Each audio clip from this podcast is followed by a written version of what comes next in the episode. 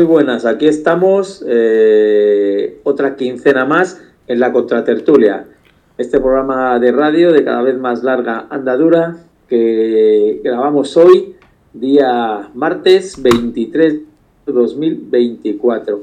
Estamos, extrañamente, cinco personas, que eso es una legión casi dentro de una edición de la Contratertulia.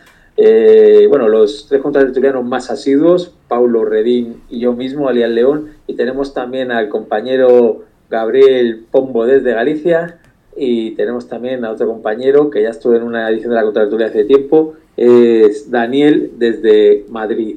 Entonces, bueno, eh, ahora ya vamos a empezar el programa, que la gente se vaya abriendo para poder decir algo, los micros, ¿no? Y esas cosas. Esta es la, de, la, de, la segunda época, es la centésimo, decimotercera contra tertulia, si no me equivoco. Y pues vamos a empezar a comentar cosillas por aquí. Vale, si, si, te parece, León, como en el programa pasado dejamos a Gabriel, eh, que no nos dio tiempo a que desarrollara lo que quería comentar, le damos el primer turno a él y que nos diga un poco. Y así nos resarcimos. Sí, bueno, lo primero, recordar que recordar que el anterior programa fue un, tuvimos un invitado y fue prácticamente un monográfico sobre el tema de Palestina no sé si algún tertuliano va a querer apuntar alguna cosa sobre lo que se dijo en el anterior programa o no, pero bueno, en todo caso, Gabriel, ¿nos escuchas? ¿Me oís a mí? Sí, te oímos, te oímos. Gabriel seguramente ya, te escucha. Ya el micro, sí, ya estoy en onda. Ah, vale, vale, Gabriel. No, pues eso, que como en el anterior programa que fue un monográfico sobre Palestina, tampoco se pudo comentar alguna cosa más eh, y estuviste, estuviste por allí, hemos dicho que vamos a empezar el programa de hoy pues hablando contigo para que tú, vamos, que empieces tú el tema aquí de las cosillas que quieras hablar y comentar y nos vamos uniendo los demás aquí a la tertulia, ¿no? Que, comentar cosas de, lo que decías que sobre lo que está sucediendo en otros lugares del mundo dentro del el mundo anarquista escaso pero presente en algunos sitios y bueno, algunas cosillas que querías comentar. Sí, básicamente como anarquista me interesa el anarquismo y mientras el anarquismo de aquí es de todo el mundo. Eh, los anarquistas precisamente siempre hemos sido internacionalistas eh, en, el hecho y la práctica, en la idea y en el todo. Entonces, eh, Mónica Francisco, para mí, a ver, Mónica la conozco de mucho antes, de que, desde que estaba en la Ocupa Saco Ivansetti, eh, haciendo propaganda por la idea, luchando en su barrio, en su comuna, como le llaman allí, predicando la idea y practicando la idea. Y participando de, al mismo tiempo eh, los anarquistas son hijos de, lo que maman, son hijos de los contextos en los que viven y de las lecturas que han tenido y los compañeros con los que han caminado. Y, por supuesto, hoy en día reivindicarse a un compañero que está preso en la cárcel y que además le acusan de poner bombas es casi como pegarse un tiro a la cabeza. Pero eh, como a mí eso siempre me ha dado igual, porque soy un paria, pues me lo reivindico siempre a los compañeros que han sido buenos, menos buenos, malos y más malos. Entonces, eh, les tengo un, grato recuerdo de estos compañeros que se han ido formando a lo largo del tiempo en su propia tierra, en su propio proceso, con las propias consecuencias que han asumido siempre con dignidad y con eh, rebeldía. Eh, la, la escarcelación que tuvieron después, que fue una cosa burguesa, pero eh, bueno. Gabriel, perdona, perdona que te interrumpa. Si nos puedes dar un poquito de contexto para que la audiencia sepa así más en concreto de quién hablamos y de dónde vienen y por contextualizar un eh, poquito. Vale. Eh, Mónica Francisco son dos compañeros que vienen de, de Chile, de, de contexto concretamente chileno y, vienen de lo que se vino llamando el nuevo anarquismo o el anarquismo insurreccional, como le llaman algunos. Es decir, compañeros que salieron del anarquismo, que evidentemente no son anarcosindicalistas ni ninguna práctica que se les, eh, se les semeje, sino que de la ética, de la moral, de la práctica de múltiples compañeros eh, han ido desarrollando su propio discurso, su propia práctica para aplicarla en su propio territorio, con sus propias tácticas y con su propia estrategia. Ese es un proceso que ha llevado, mm, yo diría que décadas, eh, hasta que de debate, de, de, prácticas y, en fin, de, puesta en escena de cada militante de, con su vida, en lo que creía, y por esa circunstancia, cuando eh, había pasado el hecho luctuoso de que había muerto un compañero en acción, que era Mauricio Morales, el Punky Mauri, en, el 2009, cuando le iba a poner un petardo a la Academia de Carceleros de Chile, pues le petó la bomba y se desintegró.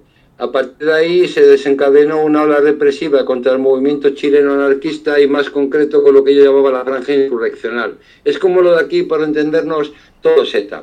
Al final, a los insurreccionalistas nos acusan siempre de ser los autores de cada atraco, de cada bomba y de cada incendio que hay en este puto mundo.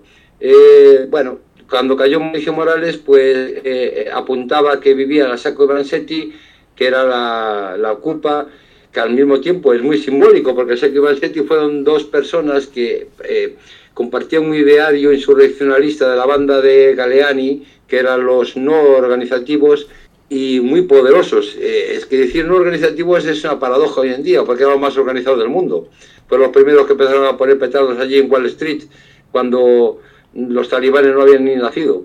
Quiero decir, eh, estamos hablando de una clase obrera radical, determinada y más que predispuesta a establecer lo que, lo que ellos querían. En este caso, el individualismo anárquico iba desde Argentina, en fin, todo este anarquismo que nació en Sudamérica y que luego eh, estos compañeros fueron mamando, eh, vienen de la diáspora como todas las ideas que vinieron de Occidente, de la vieja Europa, ¿no? Todos los anarquistas que tuvieron que ir para allá, como si vino Giovanni por la dictadura de Mussolini fascista, y otros muchos tantos eh, que llegaron allí, como Guillén, que también sacaron el manual de la guerrilla urbana más posteriormente, vienen del suelo ibérico. O sea, no se ha inventado nada, el volano ese no ha inventado nada. Eso ya lo teníamos aquí de año la pera se llama los grupos de afinidad de la FAI, el Guillén hizo un manual que luego el Maicariña se lo convirtió como su manual eh, personal para la guerrilla revolucionaria brasileña, pero que en realidad viene todo de, suelo ibérico y de combatir al fascismo, al autoritarismo y a todos estos eh, elementos en todas las formas posibles. Y luego eso se ha ido desarrollando la posmodernidad con las consecuencias que hemos ido viendo y, y demás, casi testimoniales, porque el movimiento siempre, en líneas generales, tiende hacia una idea práctica más colectiva, más obrerista, más social, eh, más coaccionada, más estética, más ética, eh, menos radical. Porque nuestro, nuestra idea tiene una parte, eh, digamos, de reivindicación de la historia, de nuestra historia, de la forma económica que hemos tenido los anarquistas, etcétera, etcétera, pero también tiene una parte de lo eh, que no es asumible por el sistema, ni por la socialdemocracia, ni por los bienpensantes del anarquismo. ¿no?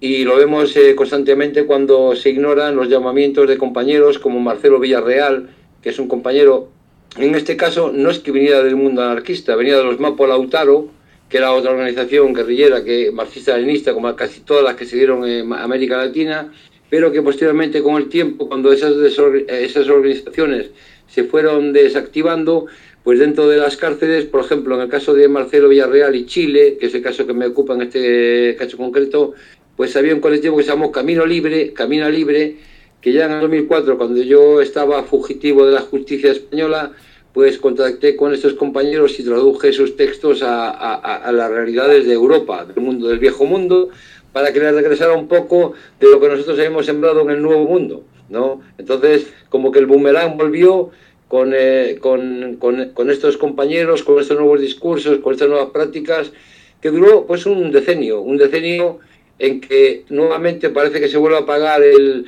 fantasma insurreccionalista, como le llaman aquí los instigadores del crimen, y bueno, varios compañeros, en este caso Mónica Francisco, pasaron por el proceso de Chile para hacerlo breve y sintético para la gente de hoy en día que todo lo memoriza por, eh, en plan Google, pues ponen el caso Salamandra, eh, Chile, sale todo, o el caso Bomba, le llaman caso Salamandres o caso Chile, o, caso Salamandra o caso Bombas, mm, indistintamente.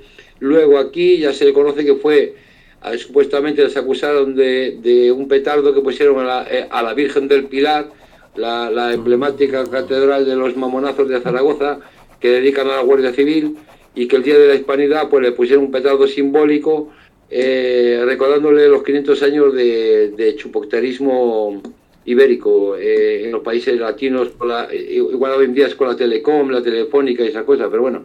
de ahí esa, no salieron muy mal parados, mm, cuatro o cinco años, lo mandaron para Chile de vuelta y en Chile, después de un tiempo intentando hacer un proyecto rural, pues les acusaron de poner los al eh, Inspenster, o como se llama este, que es un nombre alemán, el ministro de Interior, coincidiendo con las jornadas de insurrección social que se daban en esta época. O sea que el anarquista, aunque parezca el individualista en el sentido más chungo de la palabra liberal que le da a las personas, a veces no siempre, evidentemente, participan, eh, participan de procesos colectivos. En este caso, eh, las acciones de, eh, sabotajes que se dieron en esa época coincidían precisamente con la insurrección que se dio en Chile y que después, curiosamente, después de la pandemia, pues lo mismo que en Hong Kong, parece, yo es que a veces estaba en la cárcel y pensaba, coño, parece que se han inventado este virus para desactivar eh, la movida que estaba viendo en Chile, que era plenamente insurreccional, donde ya no daban abasto ni los militronchos ni nadie,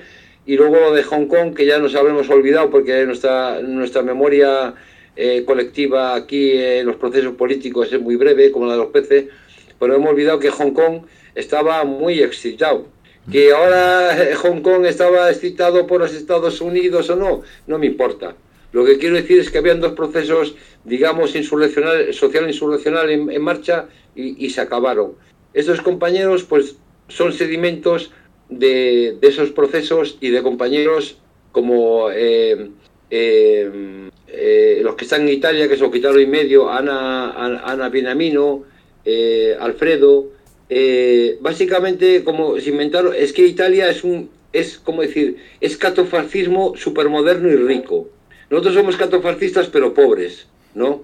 y aún digamos que hay un 50% de la gente que se considera izquierdosa y por lo tanto para un poco lo que es, eh, eh, sirve como de colchón de contención. Italia ya es abiertamente cato-fascista, o sea, católica y fascista, y siempre lo ha sido. Y lo que se castiga en Italia ya con todas las operaciones, desde el Ardide hasta hoy en día, todas las scripta en scripta no sé qué, básicamente está citando a, un cónsul eh, romano cuando decía eh, eh, scripta manet verba volant, o sea, lo que escribe permanece, las palabras se las lleva el viento. Es decir, los anarquistas que hemos escrito, que hemos teorizado, que hemos hablado alto y claro, sin escondernos, bajo los micros, bajo los ojos de todo el mundo. No olvidemos que el blog en el que estuvo eh, Elisa Presa, eh, el Culmine, que obedecía a un periodo que tenía Severino de Giovanni, fue el primer, el primer blog que reivindicaba las acciones anarquistas y todas las prácticas insurreccionales, o sea, insurrectas, así en general, sabotaje, me daba igual, lo que fuera, estaban ahí concentradas.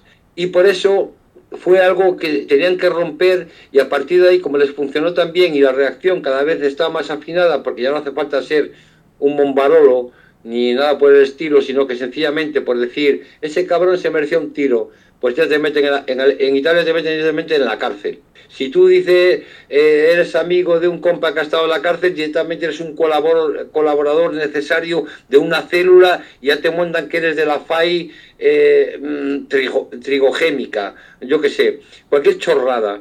O sea, lo de Italia nos debería servir a los que estamos en la península ibérica, que todavía estamos un poco sueltos y libres porque tenemos esta progresía de mierda que nos protege el culo, ¿eh?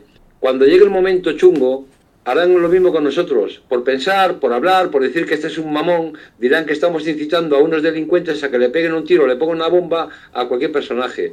Pues estos son los compañeros que están en la cárcel y que no son ni terroristas, ni son individualistas en el sentido liberal, ni mucho menos. Son personas como Gateno Bresci, que en su día se cepilló al último de los Saboya en Italia, que era un sastre, que creía la idea y que era la banda de los Galeani y que de aquella creían que si se cepillaban a que estaban en el vórtice de la cadena podía surgir una revolución social. Evidentemente no estamos en esos tiempos y salvo las diferencias, pero al menos yo creo que eso a mí es lo que me queda, por lo menos, ese, ese amor eh, por, esa entrega que hoy en día casi nadie entiende porque casi nadie tiene una memoria enciclopédica, casi nadie se ha dedicado a leer a los clásicos del anarquismo y saber lo duro que es ser consecuente con la idea, ¿no?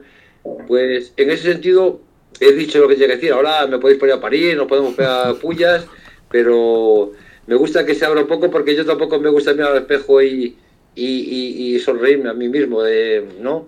Así que corto un poco el coso este para que habléis vosotros. ¿Qué os parece? Muy bien. Muchas gracias, Gabriel. A vosotros. No, pues, vale. eh, casi no veo. No, pues eso, lo que has dicho de Italia está claro. En Italia, todas las operaciones que has dicho, que recuerdo que empezó la primera hace ya bastante, bastantes años, el famoso montaje Marini y la sucesión de montajes en los que directamente, eh, ¿cómo le llamarían? Pues mira, el otro día, no sé qué expresión utilizaron. Sí, algo así como creatividad fiscal para los delitos fiscales. En este caso es creatividad judicial, se podría decir, ¿no? Y policial la creatividad judicial y policial en Italia, que aquí también ha pasado, pero allí es mayúsculo, ¿no? El ejemplo, pues es eso, se inventan organizaciones que no existen y responsabilizan a gente de organizaciones que no existen, de ser los líderes, donde no hay líderes, de organizaciones donde tampoco hay organizaciones y bueno, con esto pues se inventan grupos terroristas y criminalizan gravemente a gente que acaba y da con sus huesos en la cárcel por no haber hecho nada más que exponer públicamente sus ideas, ni más ni menos, ¿no? En el caso de, la gente que ha dicho de Chile, lo que sí que me gustaría eh, es que comentases cuál, cómo en, el caso de Francisco, ¿no? Eh, ¿qué, condena es la que tiene? ¿En qué situación se encuentra Francisco? Así que sea brevemente. Ahora, venga, pues adelante, esto lo voy a poner en el 1834. Venga, sí, continúa. 86, eh, bueno, Francisco, Mónica. Eh, a Francisco le han metido 86 años de cárcel, lo cual es inusual en el contexto chileno. Aquí no, eh, estamos hablando de lo, que, de lo que resulta en Chile. Y a Mónica le metieron 15. Como siempre, al Estado le gusta jugar eso de... y luego hablan del feminismo, luego son los más machistas del mundo. Claro, las mujeres tienen que pillar menos. O sea, en realidad yo creo que la compañera estaría cagándose en su puta madre. Pero bueno. Quiero decir, le metieron los 15 a Mónica eh, y, los, los, 68 estos eh, que son inusuales en, eh, en el contexto este en Chile. De hecho, cuando hemos observado las condenas de compañeros en distintos países, nos hemos preguntado, al menos quienes no estábamos en la cárcel, pero ¿cómo hostias esto funciona así? ¿no? Por ejemplo, en Chile puede ser una organización guerrillera, partisana, poner 40 petardos y tal y pum, y como mucho en bruto te pagas ocho años de cárcel. O sea, a mí en Grecia me habrían hecho ya un pantenón de esos de con estatuas griegas y todo. Quiero decir, en España, al contrario, allí se reivindicaban las acciones y toda la movida, aquí eh, pues como que no. Se tenía que sacar la, la costa con tenazas, ¿no? Porque aquí la gente no se comía los marrones. Entonces, cuando uno funciona a nivel internacional y habla con compañeros con distintos contextos y decían, no, porque es que hay que reivindicarse, porque somos anarquistas, porque no sé qué, porque el hecho y tal y cual. No, el anarquismo es ser práctico, no ser unos gilipollas que se van a la guillotina, ¿no? Entonces, claro, cuando te das cuenta que en Grecia te meten ocho años por ser un capitán, pues lo puedes entender. Aquí puedes ser un gilipollas, te pegas 30 años, pues... Entonces, los contextos el contexto táctico eh, también en función de, cómo va la cosa por ese país, ¿no? O sea, en Argentina, eh, sabemos, eh, digo Argentina, en Chile, sabemos que parte de los de los de los que están integrados en el gobierno del Boris este progre podemita de allá quieren hacer su transición pero no no le no le sale no le salen las cuentas porque Chile no no es el Estado español eh, porque los mapuches no se venden, los anarquistas tampoco, y las comunas, que son los barrios y distritos, tampoco. Eh, si habrá alguna explosión insurreccional en los, en los próximos años, eh, casi pondría un dedo meñique como un yakuza japonés que va a ser en Chile, porque es una gente determinada que cree en su tierra, en su pueblo, en cosas que aquí en Occidente ya ni creemos, ¿no? bueno, por cierto, eh, últimamente eh, los asesores de, España y de Italia, que ya fueron para allí también los del caso Marini a explicarles cómo se combate a estos feroces insurreccionalistas, le fueron a explicar las tácticas eh, guarrindongas que cuando el Estado no tiene derecho, o sea, cuando no lo puede hacer por el derecho, lo hace por el izquierdo, por el centro, por donde haga falta, y ya han ido asesorando, y para eso tienen un muy buen arsenal porque llevan toda la puta vida machacando a los cuatro que han querido levantar la voz, tanto en la península ibérica como en la península itálica, como en Grecia, como en todos los lados. Por fortuna, eh, los, anarquistas somos como la bacteria, resistimos, depende del ambiente y la bacteria. Eh, y allí, por fortuna, el caldo, después de los grupos marxistas, leninistas organizados de esa forma tal, pues eh, la gente, tanto los mapuches como la gente de izquierdas que venía de esas organizaciones, pues han hecho una lectura muy interesante del anarquismo eh, y que se la están aplicando, eh, pero que requete muy bien.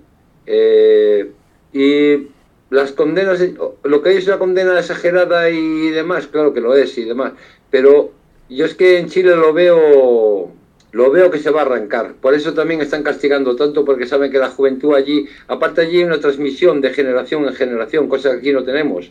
Allí los chavales, hablas con ellos, por ejemplo, estuve hablando el otro día con ellos en la tertulia, y saben quién eres tú, de dónde vienes, de porque se transmiten las luchas, las generaciones, las traiciones, los logros, los éxitos, eh, las cosas que siguen siendo útiles y las que ya hay que descartar.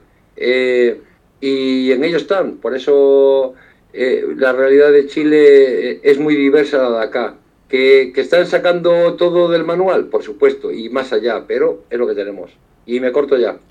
Muy interesante, muchas gracias Gabriel. Si os parece, como tenemos a Daniel como invitado eh, especial, le podíamos dar paso y que nos cuente algún tema de los que quería comentar, que no sé si quería hablar de la cuestión del 30 aniversario del levantamiento zapatista y... Mm, y podíamos darle un poquito. ¿Te parece, Daniel?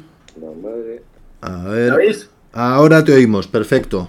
Vale, pues nada, yo quería comentar que eso, que hace poco fue el 30 aniversario del, del, levantamiento del ejército zapatista, que bueno, que se levantaron justamente pues cuando se, se vio un tratado comercial entre Canadá y Estados Unidos, me que parece que se llama el TECLAN, no me hagáis mucho caso, pero creo que es el TECLAN, y bueno, a raíz de eso, aunque ya mm, el ejército zapatista está de antes, no es que surgiera de la nada, porque lógicamente se estaban formando en las montañas y tal, y también, bueno, como ha comentado Pombo también, pues venían también del marxismo-leninismo y tal, y bueno, y cuando se mezclaron o se acercaron a las comunidades y tal, pues ya al final salió por una especie de anarquismo indigenista que es bastante eh, pasa bastante allí en Sudamérica, como bien estaba contando el compañero Pombo. De hecho, se puede hablar del Alto Bolivia, también se puede hablar de, del movimiento de los sin tierra. También ha habido comunas y cosas también parecidas en Colombia, de gente que se ha organizado para luchar contra las mafias y contra el, contra el Estado, porque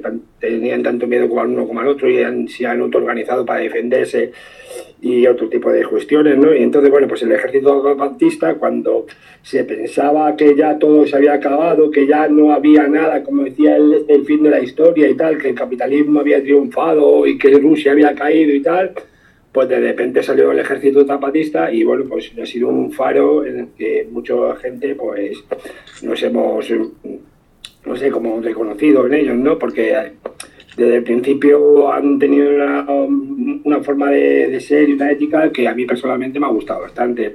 Como ellos dicen también, tuvimos que taparnos las caras y, y coger las armas para que nos reconocieran y que nos escucharan, ¿no? que no, no era lo que ellos querían, pero tuvieron que hacerlo así. A partir de ahí demostraron que no solamente era una formación guerrillera, que lo único que buscaba era la toma del poder, sino que lo que buscan es la gestión de la vida desde lo común, que bueno, eh, es una organización que ha conseguido atraer, como estaba diciendo, no solamente a, los pueblos indigenistas, sino que ha conseguido atraer a más gente y que bueno, también han conseguido juntarse con lo que se llama el eh, no me acuerdo cómo se llama, eh, bueno, tiene otra formación paralela que también de los pueblos nativos y, tienen mucho trato con ellos y han conseguido a través de ese movimiento aumentar incluso el número de caracoles que tenían, que casi casi los han duplicado.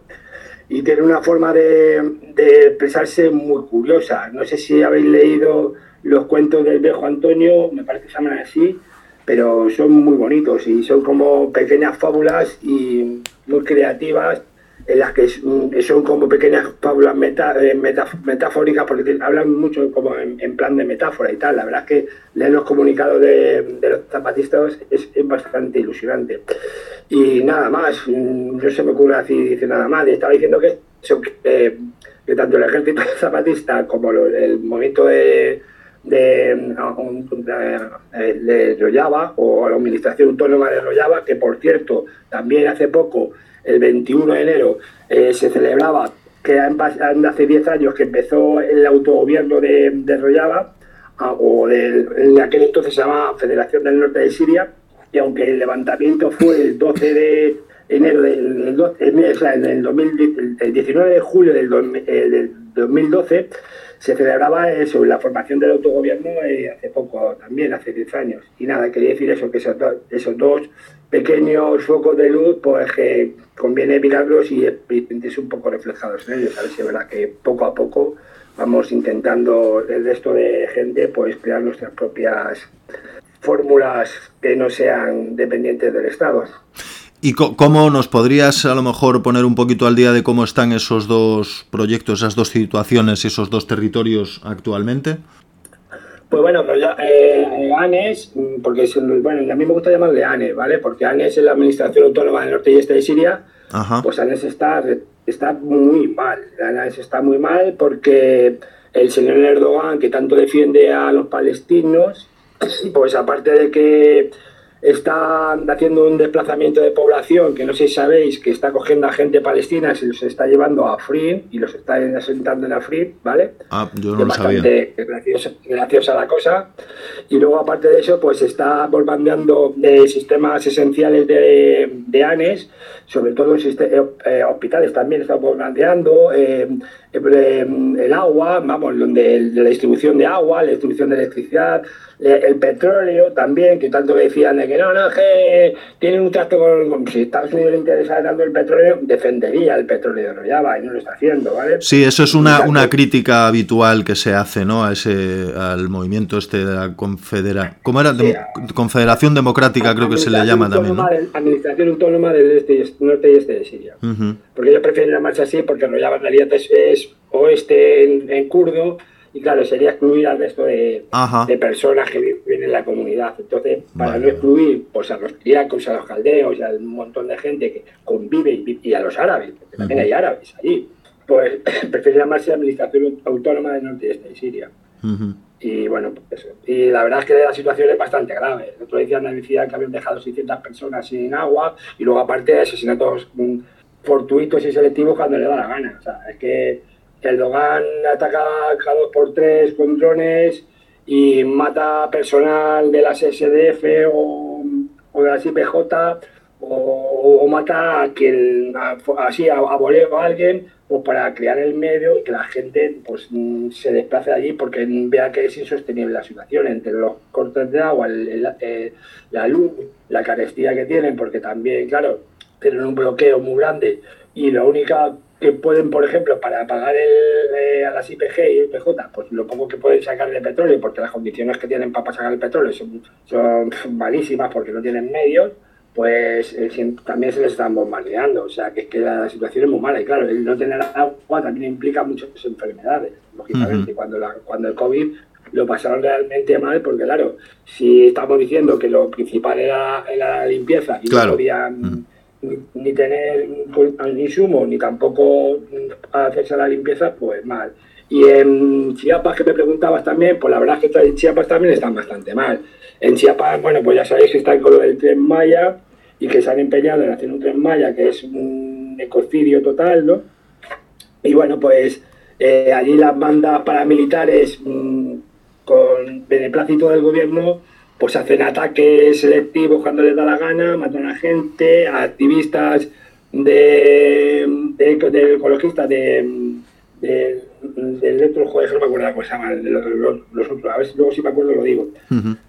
Los matan cuando les da la gana y la la situación es bastante crítica en, en, Chiapas también, están haciendo bastante, no tanto como en Royaba, porque la verdad es que en en está la cosa muy, muy mal. El otro día mataron también a una compañera de en Bakú y bueno, aparte de Turquía, también está atacando Irán. Irán está atacando también la zona de, de Irak, porque no sé si sabéis, bueno, me imagino que lo sabéis, claro, que lo habéis comentado en el programa, que hubo una revolución en, Irán y mucha gente, pues a raíz de esa revolución también pues se fueron con las guerrillas que están en el PKK y tal, y se juntaron allí. Entonces, tanto Irán como Turquía están haciendo un bombardeo bastante masivo en la zona de, de Senegal y por ahí, que es donde están los, el PKK instalado. Y luego, aparte, el PDK, que es el gobierno de eh, Kurdistán Autónomo, que, está, es un gobierno neoliberal total, que es, es una, casi un pequeño semi-estado que no está reconocido, pues está en convivencia, connivencia, perdón, con, tiene allí, me parece que 600 bases Turquía, de otros hermanos kurdos, esto tiene un proyecto totalmente liberal en el que está basado prácticamente en el, en el, en el petróleo, ese sí que está basado en el petróleo, porque allí en Irak, pues la verdad es que tienen una, una cantidad de petróleo inmensa. Y no sé, me voy a callar porque no quiero tampoco llegar aquí y, y acaparar el programa. No, no, está muy interesante. De hecho, te quería preguntar si nos puedes recomendar algún medio, algún blog o algún canal de Telegram o similar donde podamos tener acceso a información más o menos, porque más o menos actualizada, porque es verdad que eh, todavía de Chiapas más o menos sí se viene sabiendo algo, sí hay medios de izquierdas que le dan una, un cierto bombo relevancia, pero del tema de, de Siria o de este, el, el, el confederalismo democrático y esto que estabas comentando, en verdad mmm, hay entre poco y nada de información. Ya no digo en medios comerciales, sino incluso en medios eh, más, eh, más alternativos. Entonces, no sé si se te ocurre alguna recomendación que nos pudieras dar. Eh, te voy a decir ANF, que está en la página en español. Uh -huh. Te puedo decir también Kurdistán América Latina ¿vale? Vale. Te puedo decir una página que se llama ADNA, como suena, con H intercalada, también la tienes en español, y luego, por supuesto, el blog de Roya Bazari, uh -huh. ¿vale? Y luego, pues, si quieres canales de Telegram, mmm, hay uno que es eh, Difusión Kurdistán, ¿vale?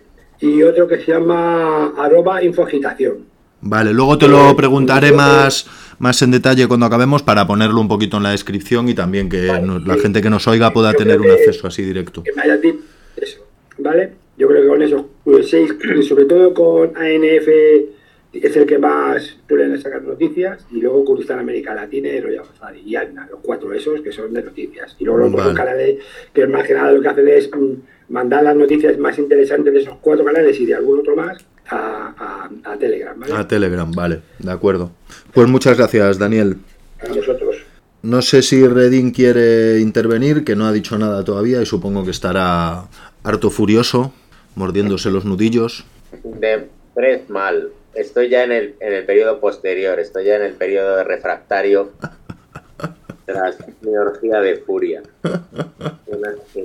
Entonces, pues no sé, no sé por dónde tomarlo, porque yo eh, no sé si hablar de España eh, y España en su contexto, de ciertas cositas que han pasado y que están pasando, ¿no? Entre nuestros queridos amigos del gobierno más progresista de la historia, Sí, yo creo que eh, estaría que bien. Bueno, pues una vez más, como siempre han hecho nuestros progresistas españoles, aparte de, de montajes contra el anarquismo constantemente, por cierto, eh, pues es el, convertirse en la verdadera vanguardia del capitalismo o del social capitalismo, del capitalismo liberal o del socialismo liberal en, en la península, ¿no?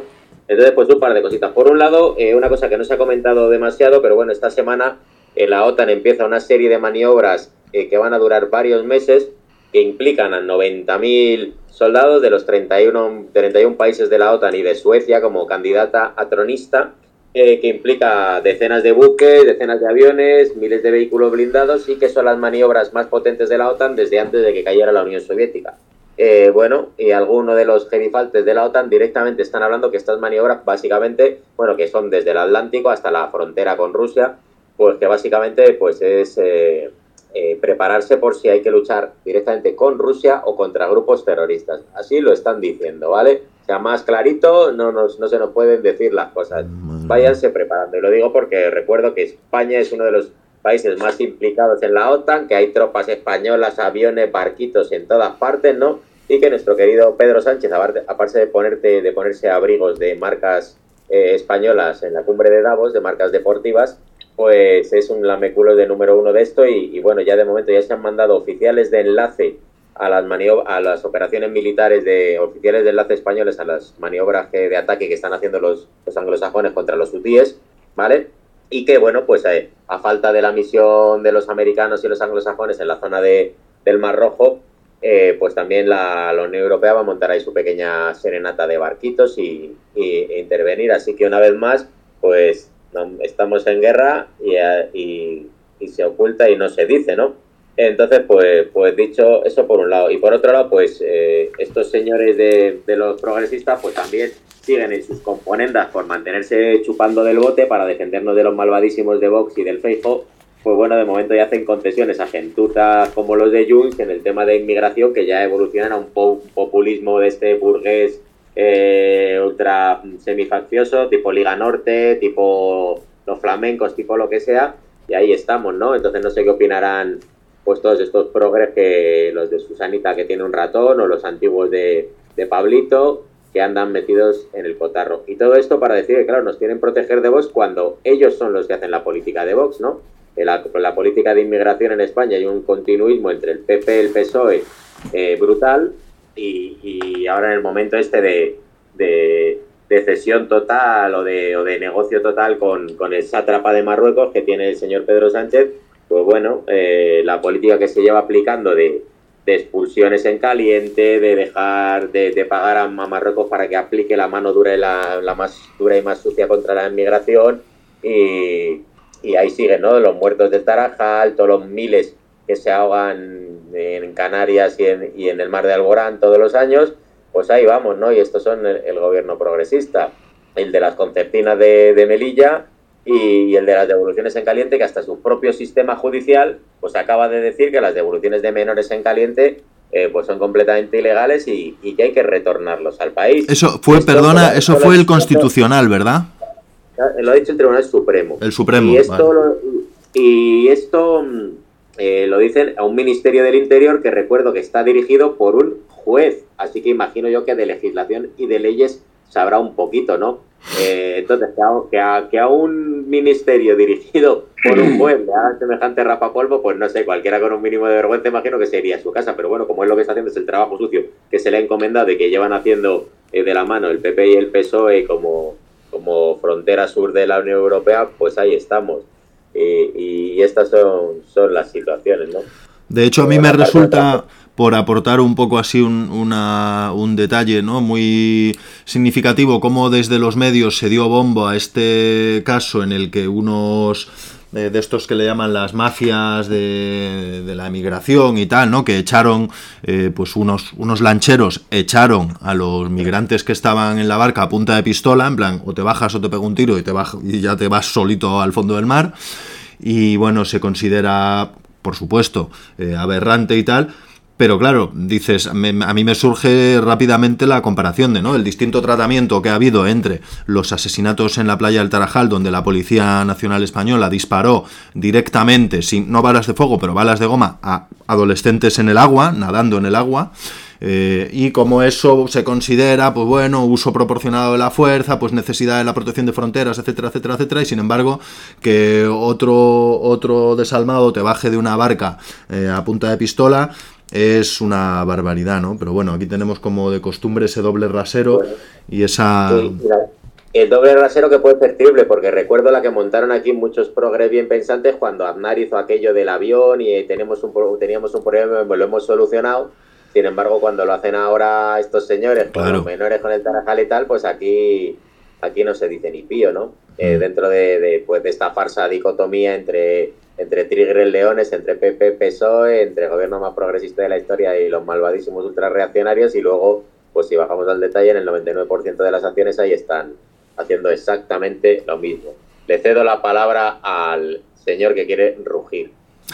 Adelante, León. A ver, no, del tema que habéis dicho, por supuesto que la hipocresía es gigantesca, vamos, la hipocresía es mayúscula y exagerada. Por ejemplo, eh, no tenemos que irnos muy lejos porque ayer echaron en la 1 ¿no? una película que han grabado pues los actores así de moda, Luis Tosar ese y no me acuerdo cómo se llama la otra y tal, una película sobre un caso concreto de un pesquero un pesquero, sí. que rescató a una patera de negros que venían de Libia en el Mediterráneo, acabó yendo a Malta, le tuvieron allí retenido y bueno, toda la película era un poco eso y en la película, claro, la película pues quien la vea, pues se puede decir que es una película que le agrada a la gente antirracista y a los progres, donde se ve en general como la camaradería, la solidaridad humana, luego cómo hasta consiguen hasta los más duros políticos como la embajadora española en Malta, su corazoncito también se resiente cuando le cuentan los negros cómo les habían torturado en Libia, entonces ven la película esa que la echaron ayer, muy bonita, y la gente dice, ay, qué bien, ¿no? ¿Qué, qué sitio más bonito, qué país, más bonito tenemos, dirá la gente, ¿no? Eh, y se creerá esas cosas. ¿La realidad cuál es? Pues la realidad es la que hemos dicho, que la represión y los palos y las palizas y los asesinatos y los crímenes contra los extranjeros que intentan llegar a Europa porque vienen de lugares donde la vida prácticamente no es posible y entre otras cosas por la intervención europea, con el resto del colonialismo, con el capitalismo, con la explotación, con todo, eh, pues son eso, asesinados, torturados, se mueren ahogados o los matan y los que llegan pues los deportan o lo que sea, esa es la realidad. Y quiero recordar que hace pocas semanas salió noticia en la prensa española sobre unas operaciones de limpieza que había hecho la Fuerza de Seguridad marroquíes, eh, por supuesto, eso todo por el acuerdo al que se llegó entre el PSOE, Pedro Sánchez con Marruecos, con el tema también del reconocimiento, bueno, con el tema ese de renunciar supuestamente a la independencia del Sáhara y todo eso, para que Marruecos pues se convierta en el, igual que España, en el gendarme sur de Europa y corte el paso sobre todo a los negros, ¿no?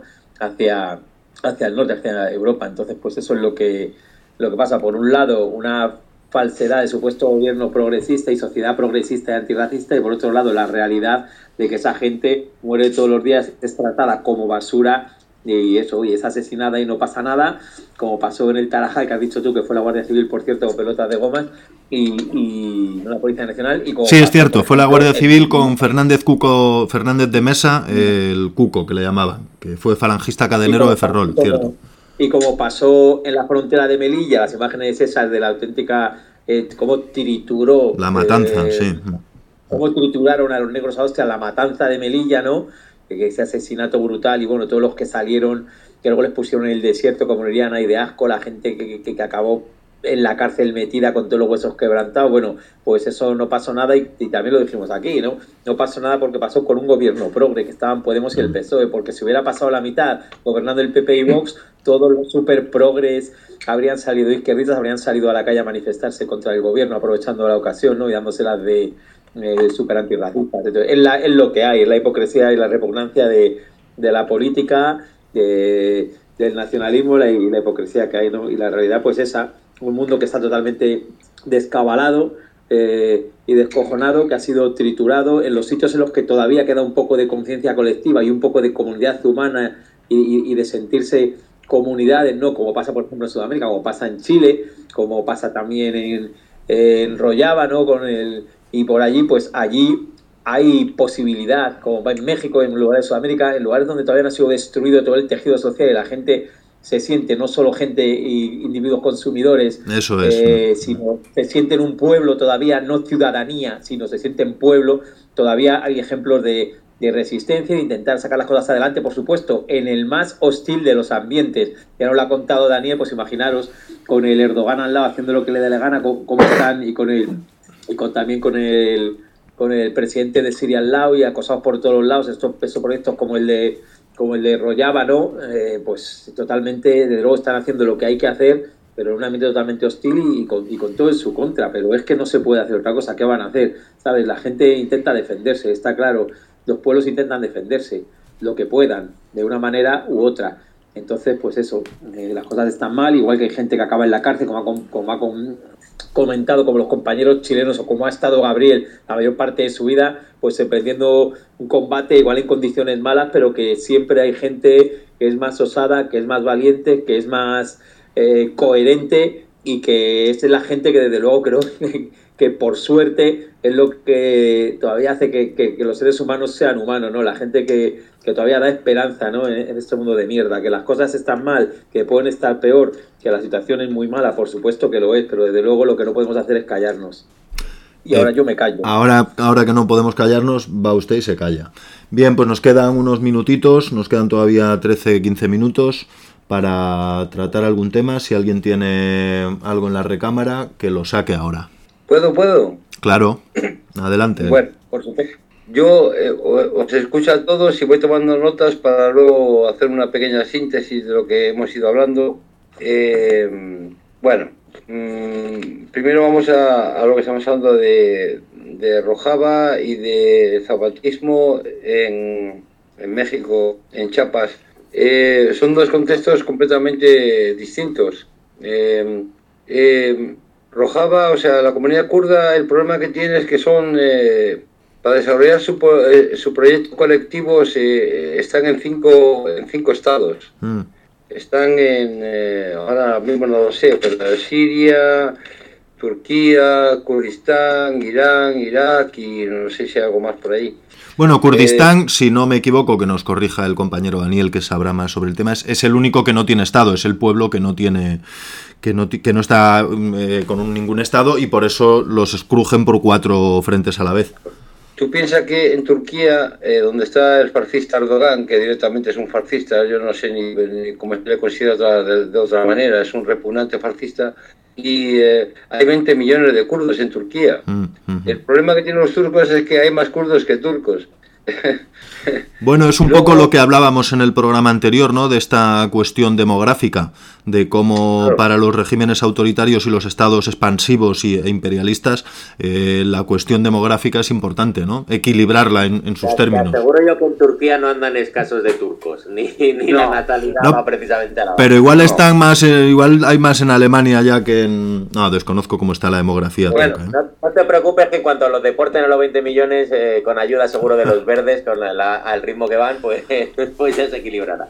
Sí, lo que quiero decir es que los, eh, los kurdos, aparte de la parte de Irak, cuando fue liberada, entre comillas, por los americanos, eh, es la parte capitalista del Kurdistán y, y, por supuesto, como buen kurdo, siempre habrá algunos eh, contactos informales que financiarán a los kurdos malos, como tiene que ser.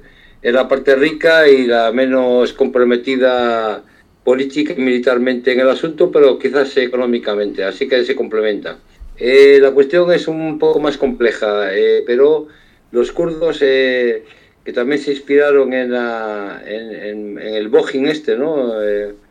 norteamericano, que hablaba sobre la confederación y demás, abandonó el marxismo y, bueno, la contradicción que siempre nos choca a los anarquistas es este, esa iconoclastia hacia su líder, pero bueno, conociendo también los pueblos eh, asiáticos y la procedencia del desarrollo de este grupo, pues tampoco nos sorprende, pero quiero decirte que siempre han tenido unas peculiaridades sui generis que no han tenido otras guerrillas ni otros movimientos como la propia guerrilla de mujeres eh, con sus propias asambleas, eh, la importancia de la mujer dentro de, de, de lo que es la, eh, la familia kurda, que es súper importante, es casi un matriarcado. Eh, eh, bueno, es que Kurdistán, es que a mí me gusta, como tengo el vicio de, que tengo la, la, mierda de la carrera de antropología y filosofía, pues entonces se me mezcla un poco. No puedo ser anarquista para dar una, una respuesta simple. es un poco más complicada. se quiere constituir como un Estado se las tienen que lidiar con un fascista de tres pares de cojones que lleva toda la puta vida cepillándose kurdos y lo que no son kurdos. Y luego la parte con el pueblo palestino la hace porque es instrumental a su finalidad. Son musulmanes, pero musulmanes también son eh, eh, eh, los somalíes. Yo tengo amigos piratas que, conocí en la cárcel aquí en el Estado español, que eran somalíes y que eran pescadores. En realidad no son piratas, son pescadores. Pero bueno, es que el lenguaje por eso volvemos a, a lo que decía Noam Chomsky, ¿no? Eh, lo de el lenguaje crea una realidad y la realidad crea un lenguaje, hmm. ¿no? Estamos acostumbrados a lidiar con el lenguaje de, de, del poder no Efectivamente. se constituye libremente entre personas. Por eso eh, los que roban la pesca de los pueblos pobres no son piratas, pero los pueblos pobres que defienden su, su propia pesca y sus propios eh, sus propias materias primas, pues entonces sí, los, los metemos de piratas y ya está, asunto arreglado. Bueno, yo aprovecho que, por si alguna vez mi amigo Ali, el pirata somalí, que es un buen chaval y que lo conocí en la cárcel y que, vamos, totalmente con él.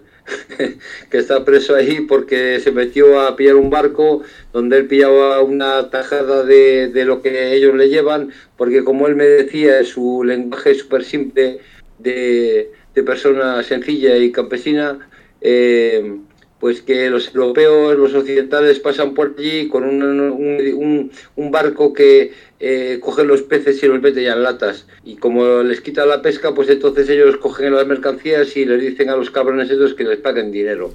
Y por eso se hacen delincuentes, según el lenguaje de aquí.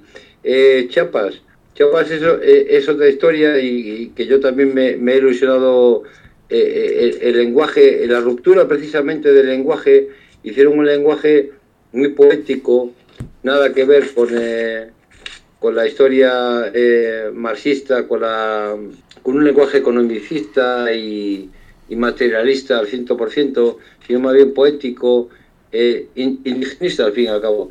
Y bueno, yo lo leí cuando estaba en, aparte estaba en aislamiento en esa época y salió esta guerrilla, este grupito que salieron con rifles de madera simbólicamente a tomarse una ciudad y se los cepillaron allí y luego le fui siguiendo los cuentitos que hacían eh, el subcomandante Marcos, que era el que le representaba. Bueno, ya esas categorías de sub, subcomandante y esas cosas eran, eh, pues como cuando salió el situacionismo, ¿no? Era una nueva forma de interpretar la realidad eh, teórica. Y lo tenemos el oído atento, pues aguzamos el oído porque no era un lenguaje determinista, materialista, era, era otra cosa era otra cosa y esa cosa sigue viva, porque esa cosa entronca con el anarquismo y, el indigenismo y, la propia historia que ellos quieren, que ellos mismos se quieren montar allí en, en, Chiapas y en esa zona. Y de hecho cuando otras guerrillas les ofrecieron el apoyo, como en la zona de Guerrero, dijeron que ellos no eran militaristas. O sea, quiere decir, quien sabe leer entre comillas el lenguaje que han ido soltando, y, tal, pues está ahí. Y, es que hay que diferenciar entre ese anarquismo purista eh, de destilación inalámbrica, eh, donde casi... Eh, oh, es que no podríamos ser amigos casi de nadie si, si seguimos esa lógica. Y luego está pues lo que se quiere convertir en una realidad sociopolítica y económica que tiene que arraigarse en un territorio, tiene que tener una estrategia, unas tácticas y que llevan resistiendo los embistes de, de todo, de, de, todo eh, autoritarismo estupendamente. O sea, yo les veo muy, muy, muy bien. Me invitaron hace muchos años también a participar en las escuelitas zapatistas en este estado pobre de mierda. Eh, no me dejaron participar estando aquí en las cárceles cuando el subcomandante Marcos y el subcomandante Moisés enviaron una carta pública que está por ahí en algún sitio y que cualquiera que quiera buscarla la encuentra cuando nos invitaron a, participar en las escuelitas zapatistas. Eh, no me acuerdo exactamente el año, pero si alguien la busca la encuentra. Eh, y aquí en el estado de la progresía, de los podemitas, del feminismo radical y de todos estos gilipollas verdes, pues sencillamente en sus putas cárceles de la democracia, eh, hasta, hasta los maestros de la puta cárcel, carceleros, eh, no entendían el sentido de por qué me negaban a participar, no les iba a invitar a, los zapatistas a que hicieran nada que no estuvieran haciendo allá, ¿no? Eh, pues no me dejaron participar en ese proyecto y me quedé muy, muy mosqueado, porque evidentemente para mí el tiempo de cárcel es un tiempo también que quiero aprovechar políticamente para seguir eh, participando en aquello que me, me, está mutilando en este momento. Eh, em, y volvemos a, la frase de, del coleguita, lo de el lenguaje crea una realidad y la realidad crea un lenguaje. Aquí nos están agilipollando con el lenguaje postmoderno la televisión, ya sabemos lo que hay. Eh, el Marlasca, o, o, una joyita, como he estado 30 años en la cárcel, sabemos quién es el Marlasca. Era el del antiterrorista el que se callaba todas las torturas que sufrían los prisioneros de la ETA y del Grapo cuando pasaban por allí, ¿eh? y, ahora va de progre de mierda. Hizo bien su trabajo, ¿no? Y su novio ¿eh? es el carcelero mayor del reino. O sea que entre los dos tiene mucho que callarse. Es un sinvergüenza, es un fascista, un fascista. Lo que pasa es que como hoy en día, si eres homosexual, como está de onda, eh, pues ya estás en la onda. ¿eh? Y aquí tenemos a este pedazo de mierda que ha, visto a presos torturados de la ETA y del Grapo, ¿eh? y les han mandado y les han dicho allí que los han torturado y se ha callado como una puta. ¿eh? Y ahora que este señor va de aquí de, de, de, juez de, de, los, de, los socialdemócratas y de la progresía, pues me da un vómito repugnante. ¿eh? Si eso es lo más pobre de este país, nos pegamos un tiro. Y, ¿qué más? El Sáhara y demás. ¿No os parece un poco sospechoso que desde que pusieron el sistema ese de... O sea, que cuando el, el, el, el presidente este de mierda, el, el Milcaras, este, ¿cómo se llama? El, eh, ya me he olvidado el nombre. El Pedro. ah, Pedro Sánchez, sí, Pedro Sánchez. Justo sí. cuando, cuando, cuando eh, habían escuchado unas conversaciones que habían puesto en el sistema de, de vigilancia, el poco tiempo se bajó los pantalones con Sáhara, cuando ni los fascistas más repugnantes se han atrevido jamás ¿eh? A mm. soltar el Sáhara y dárselo menos a esos mierdas de, de, de, de, esos putos monárquicos de mierda. O sea, es una vergüenza. Yo, como gallego, como internacionalista, como anarquista y demás, me siento brutalmente violentado. ¿eh? Que estos pedazos de mierdas ¿eh? estén cogiendo y, regalando el Sáhara a un satrapilla de mierda, porque seguramente la ha escuchado ahí con su puto sistema ese de, de las escuchas que, que pues, escucharon a los catalanes, ¿eh? y habrán, eh, eh, habrán escuchado pues cómo se, se, estaba follando en la secretaria o quién sabe qué costa. Pero, pero cómo hostias se entregan el puto Sáhara, es que mm, yo todavía no lo entiendo. Sí, la, la verdad ¿Eh? es que es una cuestión bastante... No lo puedo entender, cómo un proceso histórico que se ha alargado hasta hoy este pedazo de mierda. Y se ha solucionado así, en. Sí. Así, flash. Carpetazo, sí, totalmente, sí, sí. No, no lo puedo entender. Mm. ¿De, ¿De, quién es el personaje el Marrasca? Lo sabe todo Kiski. Todo Kiski que ha sido un puto revolucionario en este país y que ha pasado por la trena, sabe quién es ese mamón. El que mandaba a, a la cárcel a una persona torturada y con signos de violencia, de haber sido electrocutado, de haber sido pasado con la bolsa y demás. A mí un mierda así no me representa ni, ni, ni, ni es mi puto ministro de nada, eh, independientemente de que sea anarquista o no, vamos. Y mm, la geopolítica eh, hispana, no, nunca aquí, como eh, es un gobierno sin cabeza, eh, desde hace mucho tiempo, de la República, me imagino, que hemos perdido la dignidad, pues eh, no, no, tiene sentido lo que hacemos. O sea, cuando el gilipollas es de ganar eh, cuando había una mayoría que estaba en contra de la guerra en Irak, o ese rollo imperialista, eh, porque hemos sido antiimperialistas, además a nosotros no hemos perdido una puta mierda en Oriente Medio, ¿eh? Y coge este gilipollas y directamente dice que, eh, que está, o sea, se hizo la foto esa de, de las Azores, famosa, sí. Uh -huh. Esa famosa de allí, se va allí a, a, a, la, a, la, isla Perejil, que ni Dios sabía que existía esa puta mierda, a, a, coger a dos moros que estaban una puta jaima allí fumándose un porro, ¿eh? para hacerse allí una de una de imperialista eh, pero si somos unos super cutres bueno es el rollo que ha llevado Aznar toda la vida no de sí. Que es una vergüenza. Que, que, que hemos sido el país puntero en, en, en, todo me cago en Dios ¿eh? hasta en el puto voto de hablan ahora que es un radical sí, de, de, sí, sí. aquí ya lo teníamos aquí es cierto que libre, uno de los grandes trabajos que se ha hecho ha sido matar esa, esa memoria es, eso es cierto. nos han atrasado nos y... han atrasado, nos han puesto al paralítico querido Gabriel te, lamentablemente y dándome mucha pena tengo que cortarte porque ya se nos está acabando se nos ha acabado el tiempo y tenemos que dar esta edición de la contratertulia por terminada no antes sin amenazar no sin antes amenazar con volver a dentro de 15 días a grabar otra, otra edición. Eh, muchas gracias a todos los que habéis participado y nada, hasta la próxima. No es una amenaza, es una promesa.